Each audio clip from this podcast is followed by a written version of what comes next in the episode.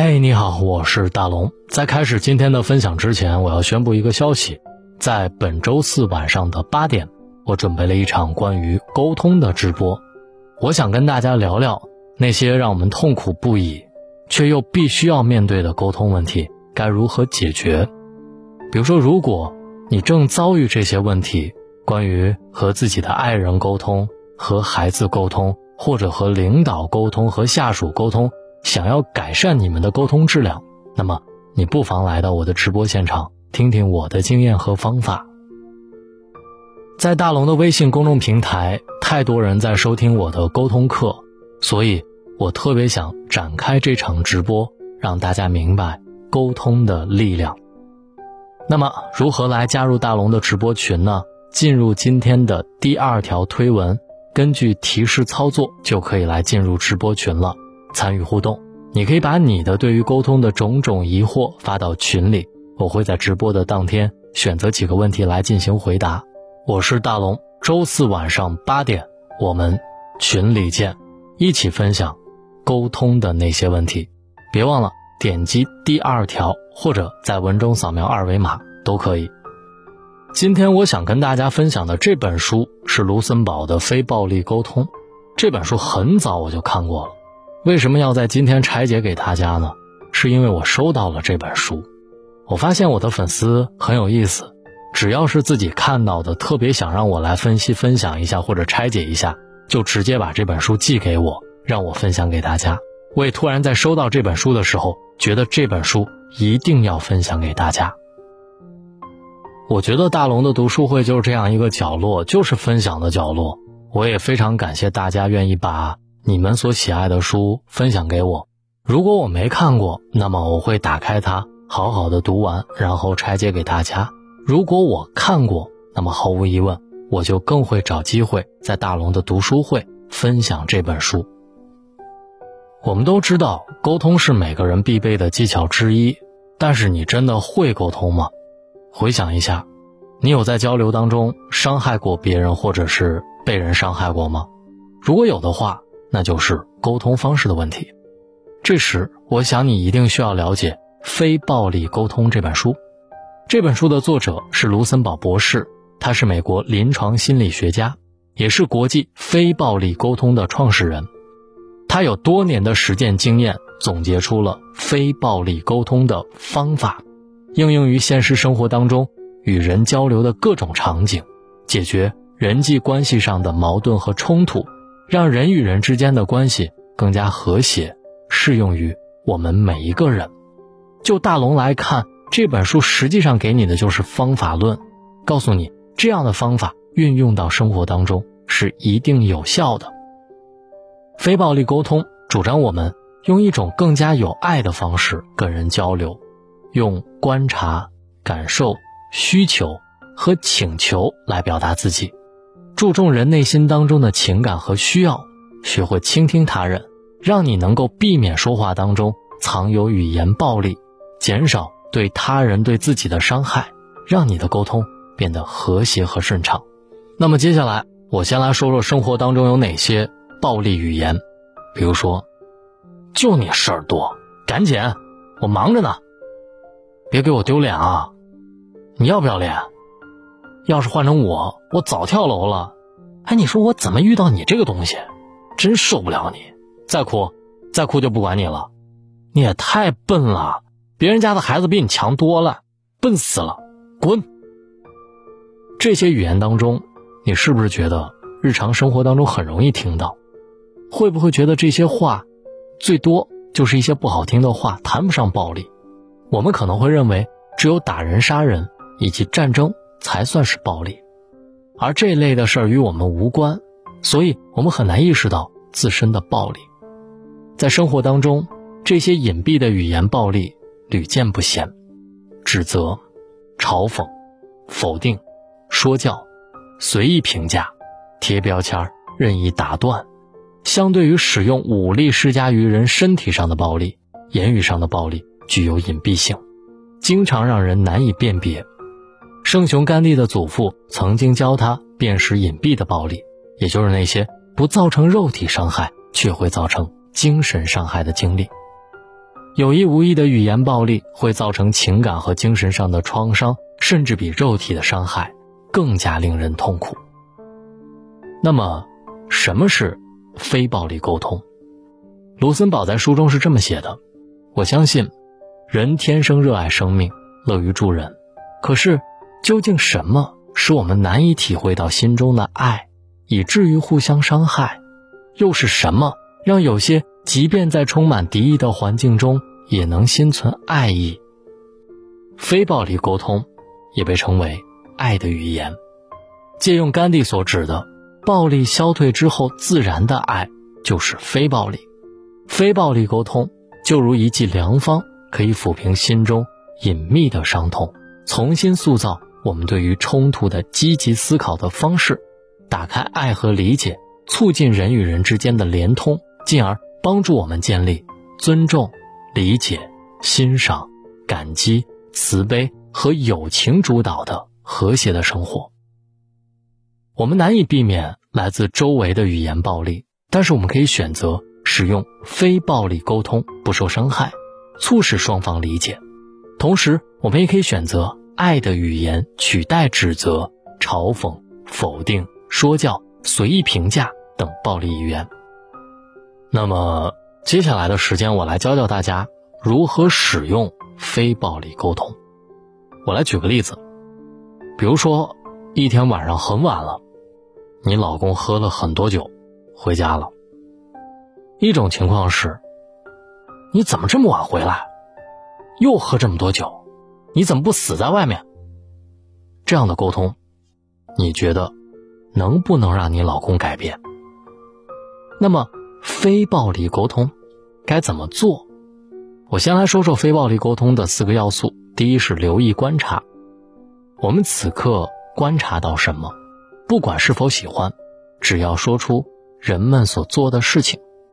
要点是清楚地表达观察结果，不做评估和判断，因为我们所观察到的内容一旦加入评估或者判断或者辩解，都可能引起其他人的防御心理。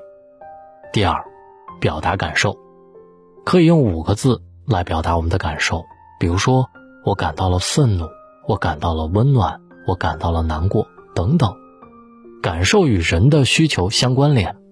当需要得到满足的时候，我们就会有喜悦的爱，如高兴、激动、兴致盎然、内心平静等等。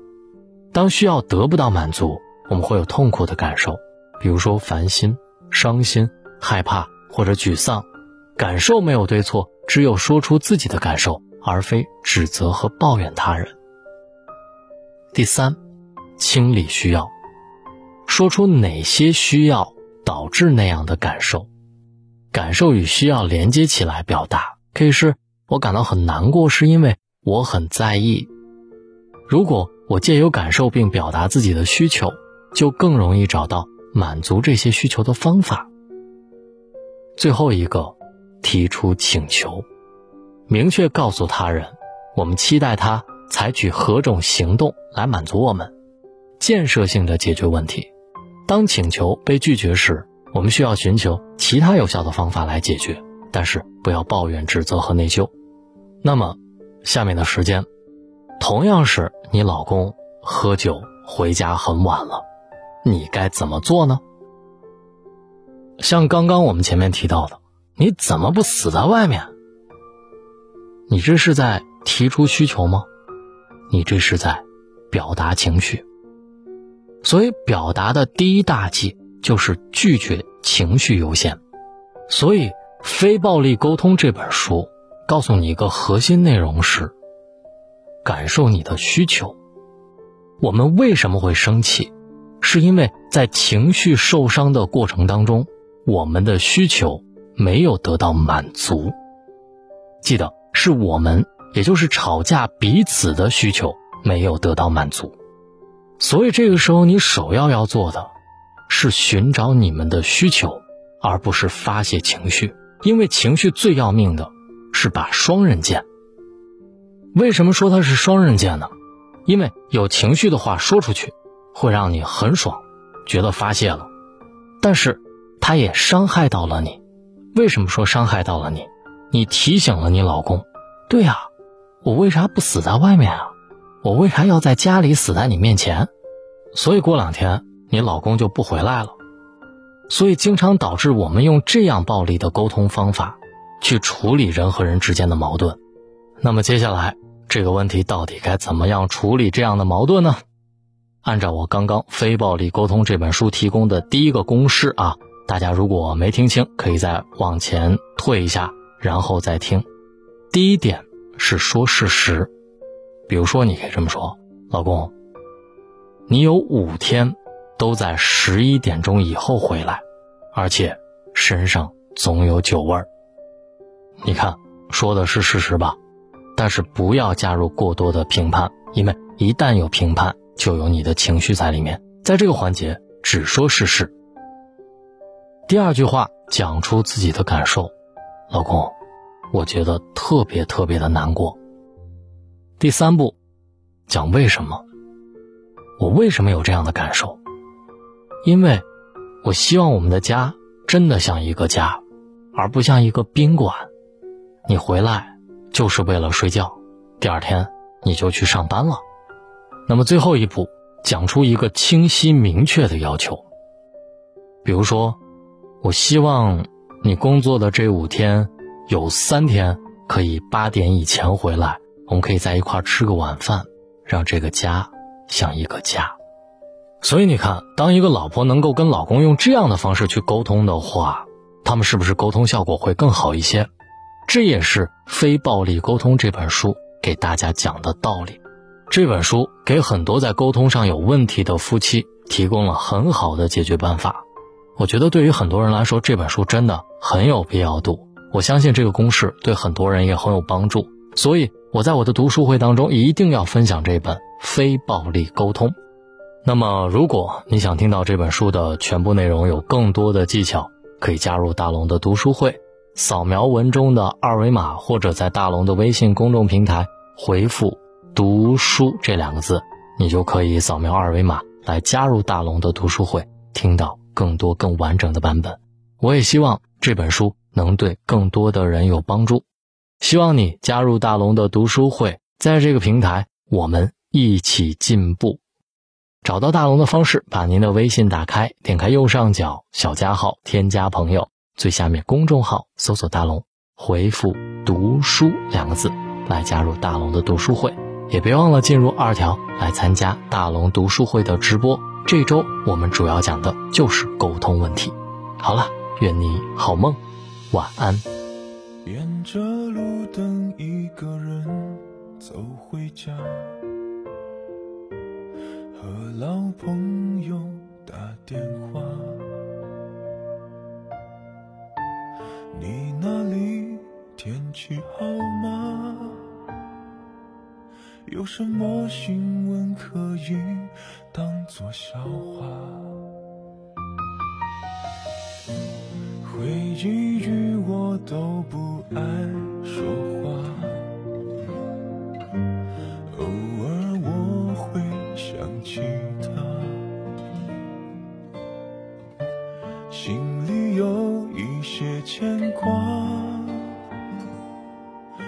些爱却不得不各安天涯，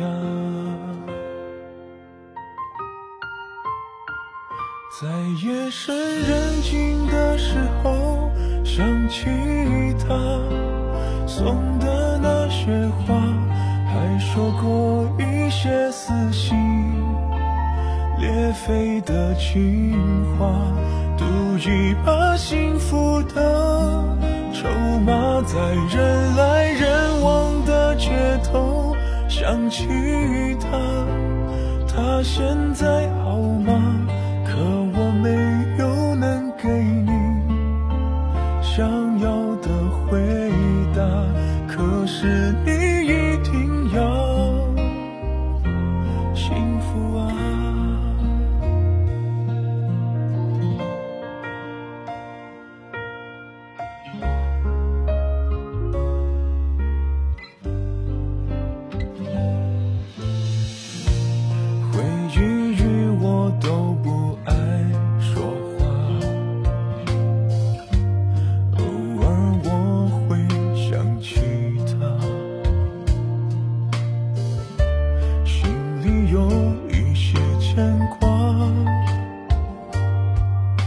些爱却不得不各安天涯。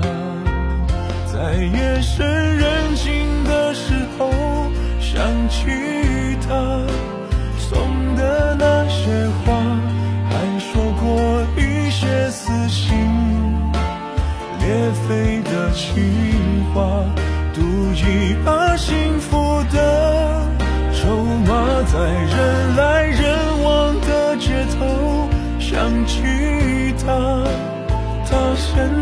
好吗？可我没有能给你想要的回答，可是你一定要幸福啊！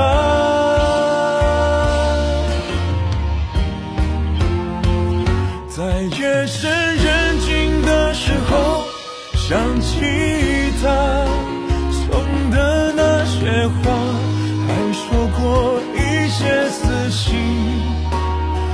裂肺的情话，赌一把幸福的筹码，在人来人往的街头想起他，他现在